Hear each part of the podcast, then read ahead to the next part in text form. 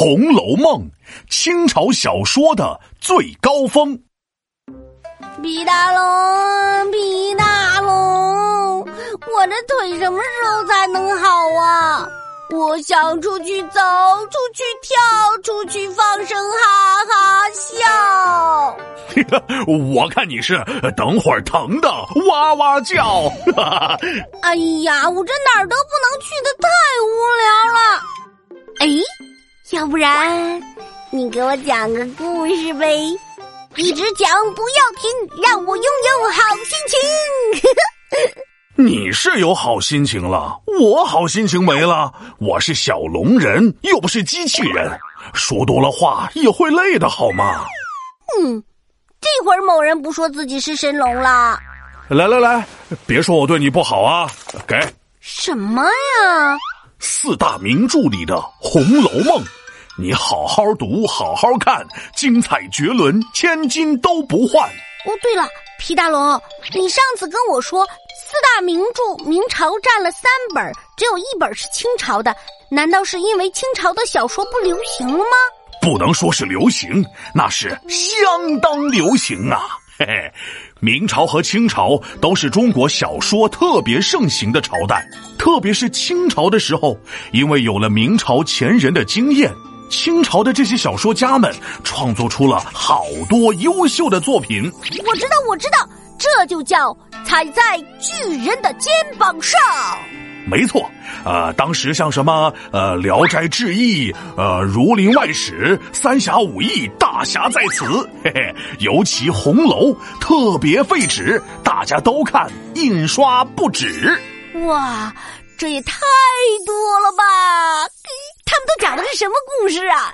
呃，像《儒林外史》和《聊斋志异》这类小说呢，呃，基本都是书生写的，表面是在讲故事，实际是在写讽刺，主角遭遇特别惨，揭露当时科举制。那《三侠五义》呢？我看这里面有个“侠”字，是不是就写的大侠的故事？哼哼哈嘿，看我佛山无影脚！哎呀，恭喜你，都学会抢答了。这个《三侠五义》算是中国最早出现的武侠作品了。简单点理解呢，就是武侠小说的祖师爷。后来很多的武侠小说都受到了他的影响呢。哦，那既然这样，我猜《红楼梦》这本书有个“梦”字。应该是写梦游的故事吧？你当《红楼梦》是《爱丽丝梦游仙境》啊？还梦游？这本书主要讲的是贾史王薛四大家原本富贵把财发，后来家道变中落，由盛到败像开花。用一句名言来形容就是：眼看他起朱楼，眼看他宴宾客。眼看他楼塌了，所以这里的“梦”字说的是繁华热闹中云雨加大风，就像一场梦，一切终成空。原来是这样啊！不过听你这么一说，我感觉《红楼梦》不仅是贾史王薛四大家族的梦，也挺像这个清朝的梦的。看似昌盛繁华，危机正在萌芽，最后列强侵略，场面纷乱如麻。可以呀，闹闹，给你讲了这么久的历史故事，还真没白讲。你这个总结太到位了。来来来，话筒给你，你来讲。这清朝都讲完了才给我讲，会不会太晚了呀？哎，皮大龙，嘿，所以。《红楼梦》得到这么多人的喜欢是什么原因啊？啊，这一方面啊是他的故事特别好，另一方面嘛是他的文字特别棒，把人物和情节都描写的栩栩如生。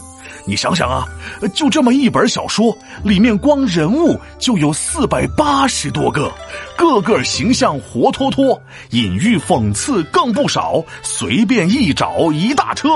就比如说，书中有两个人物，甄士隐和贾雨村，意思就是甄士隐去，贾雨存焉。作者干嘛这么费劲呢？还隐喻？让大家猜，直接说出来不就行了吗？哎，你忘了我给你讲过的清朝文字狱的事了吗？曹雪芹之所以这么写，是为了避免被抓，也是为了保护自己。毕竟《红楼梦》的故事其实写的就是他自己的人生。原本曹家是清朝官宦之家，很有钱，曹雪芹也过着富公子的生活。后来因为曹家犯错被抄了家，家道由此中落。哦，原来是这样啊！这也太精彩了，我现在就要读。嗯，不过皮大龙，我才上一年级，里面好多字儿都不认识啊。